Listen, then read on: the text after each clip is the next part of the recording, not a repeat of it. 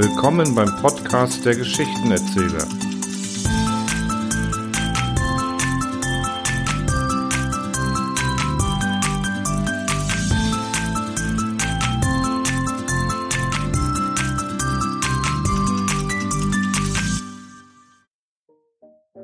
Assessor und Assessoren sind in Deutschland Berufs- und Dienstbezeichnungen, etwa als Regierungsassessor, Studienassessor, Rechtsassessor, Bergassessor, Brandassessor oder Bauassessor.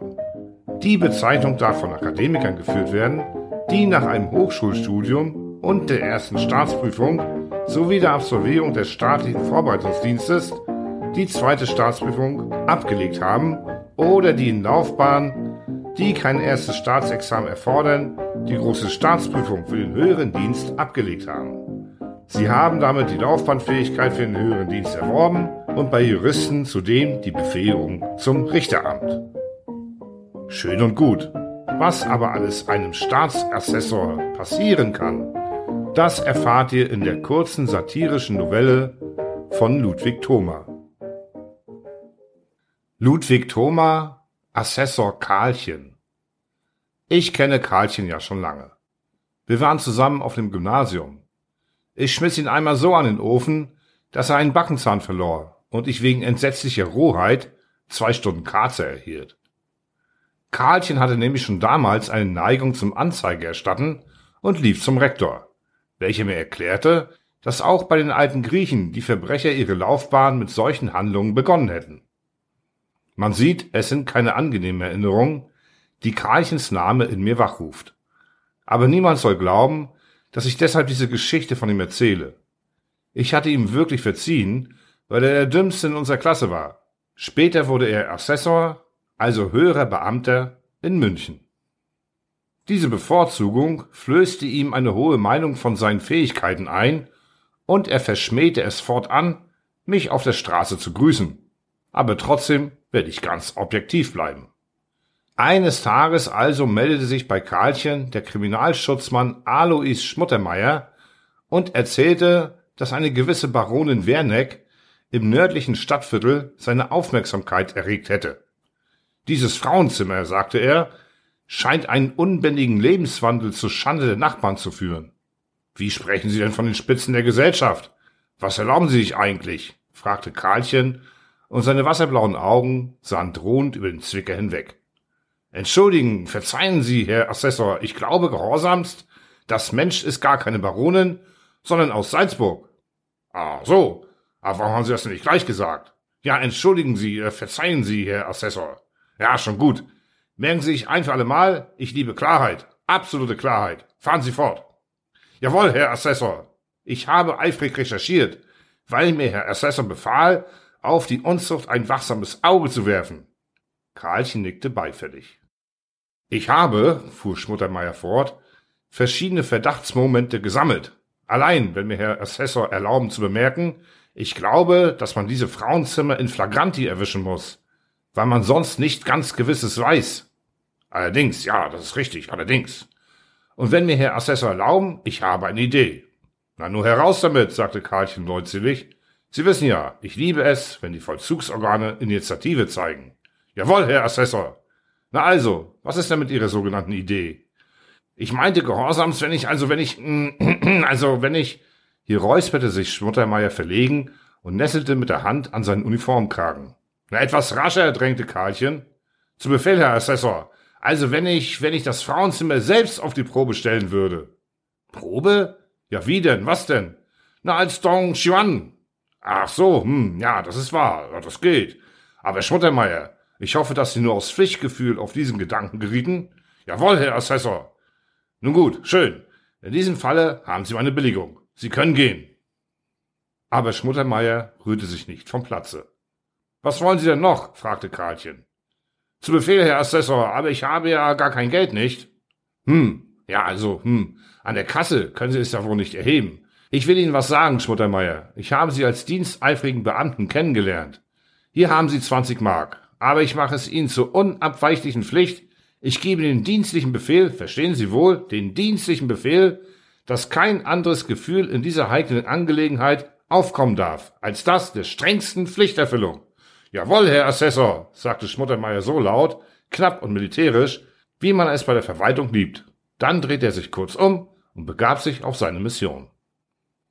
Zwei Tage später kam auf dem Postwege der Polizeidirektion eine sechs Seiten lange Anzeige des Schutzmannes Alius Schmuttermeier betreff Philippine Weizenbeck alias Baronin Werneck wegen überraschter Unzucht zu. Karlchen freute sich als Mensch und Beamter über diese prompte Entlarvung eines jener unseligen Geschöpfe, welche im Sumpfe der Großstadt gedeihen. Er ließ die Delinquenten sofort zitieren. Philippine erschien. Sie erfüllte den Korridor und das Verhörzimmer mit durchdringendem Pachilio-Duft und versuchte ganz vergeblich durch den Liebreiz ihrer Erscheinung auf Karlchen zu wirken. Sie wies mit Entrüstung die ordinären Verleumdungen zurück, allein als sie im besten Zuge war, erschien unter der Türe der klassische Zeuge Alius Schmuttermeier in Uniform. Der Eindruck war fürchterlich. Das treuherzige Geschöpf sah ein, dass sie dem überlegenen Polizeigeist zum Opfer gefallen war und ließ alles mit sich geschehen. Sie wurde acht Tage eingesperrt und sodann in ihre schöne Heimat abgeschoben. Karlchen verfehlte nicht, höheren Ortes darauf hinzuweisen, dass seinem Spürsinn die Entdeckung der Salzburger Hochstaplerin gelungen war und er konnte aus manchen Dingen schließen, dass ihm die Tat hoch angerechnet wurde. Eines Tages begab es sich sogar, dass ihn Exzellenz ansprach, als sie sich gerade auf die Retirade begeben wollten. Ah, da ist er ja, der Herr Assessor Meyer. Schön, schön, sagte Exzellenz und zog sich dann zurück.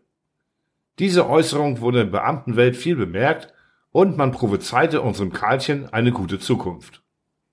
Kein Mensch dachte mehr an die Philippine Weizenbeck, selbst Schmuttermeier hatte sie vergessen, sie, die doch ganz anders war als die Kochel seines Bezirkes. Aber da wurde er plötzlich an sie erinnert. Aus Salzburg kam die Botschaft. Sie war auf jenem Papier geschrieben, welches die kaiserlich-königliche Regierung für amtliche Kundmachung und zum Einwickeln des Tabaks benutze. In dem Schriftstück hieß es, dass eine sichere Weizenbeck ledigen Standes ein Kind geboren und hierzu als Vater des bayerischen Sicherheitsorgan Schmuttermeier benannt habe. Ob sich der Genannte hierzu bekenne und diesfalls den Unterhalt mit sieben Gulden im Monat bestreiten wolle. Als sich der Adressat von der ersten Überraschung erholt hatte, ging er zum königlichen Assessor Karl Meyer und berichtete ihm das Geschehnis. Karlchen war wütend. Habe ich Ihnen nicht gesagt, dass Ihre Recherche von dem strengsten Pflichtgefühl getragen sein muss? Habe ich das gesagt? Jawohl, Herr Assessor. So, und jetzt kommen Sie mir mit dieser, mit dieser, mit dieser Schweinerei? Die Folgen haben Sie selbst zu tragen. Abtreten! Alius Schmuttermeier war keineswegs gesonnen, sein Gehalt um sieben Gulden oder zwölf Mark pro Monat zu kürzen.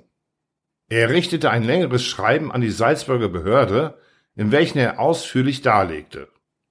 Erstens, dass er überhaupt kein Geld nicht habe und zweitens, dass es sich hier nicht um die Frucht der unerlaubten Liebe, sondern einer dienstlichen Verrichtung handle, indem er in Bayern der Grundsatz gelte, dass der Staat für die amtlichen Handlungen seiner Beamten aufkomme und hier also die königliche Polizeidirektion das durch kriminelle Recherche zur Welt gekommene Kind bezahlen müsse, indem es doch ein Gesetz gebe, welches den Beamten für sein Gehorsam bestraft.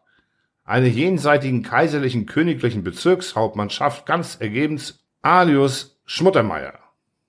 Die Österreicher verweigerten den rechtlichen Anschauungen des bayerischen Sicherheitsorgans ihre Anerkennung und ersuchten kurzerhand die Polizeidirektion selbst, die Sache in Ordnung zu bringen. Auf diese Weise musste Schmuttermeier vor das Angesicht des Herrn Präsidenten treten. Der Gedanke an die Schmälerung seiner Einkünfte verlieh ihm Kraft. Er blieb fest und berief sich darauf, dass er im Vollzuge eines dienstlichen Auftrages gehandelt habe. Nun wurde Karlchen herbeigeholt. Als er in längerer Rede dartun wollte, dass Schmuttermeier entgegen dem klaren Befehle offenbar nicht bloß das strengste Pflichtgefühl beim Vollzuge der Recherche habe walten lassen und so weiter, wurde er barsch unterbrochen. Exzellenz bedeutete ihm, dass vor allem jeder Skandal vermieden werden müsse und dass es ohnehin höchst sonderbar sei, wenn ein Beamter der niedrigen Gelüste eines Gendarmen durch Darlehen von 20 Mark unterstütze. Höchst sonderbar, nicht wahr?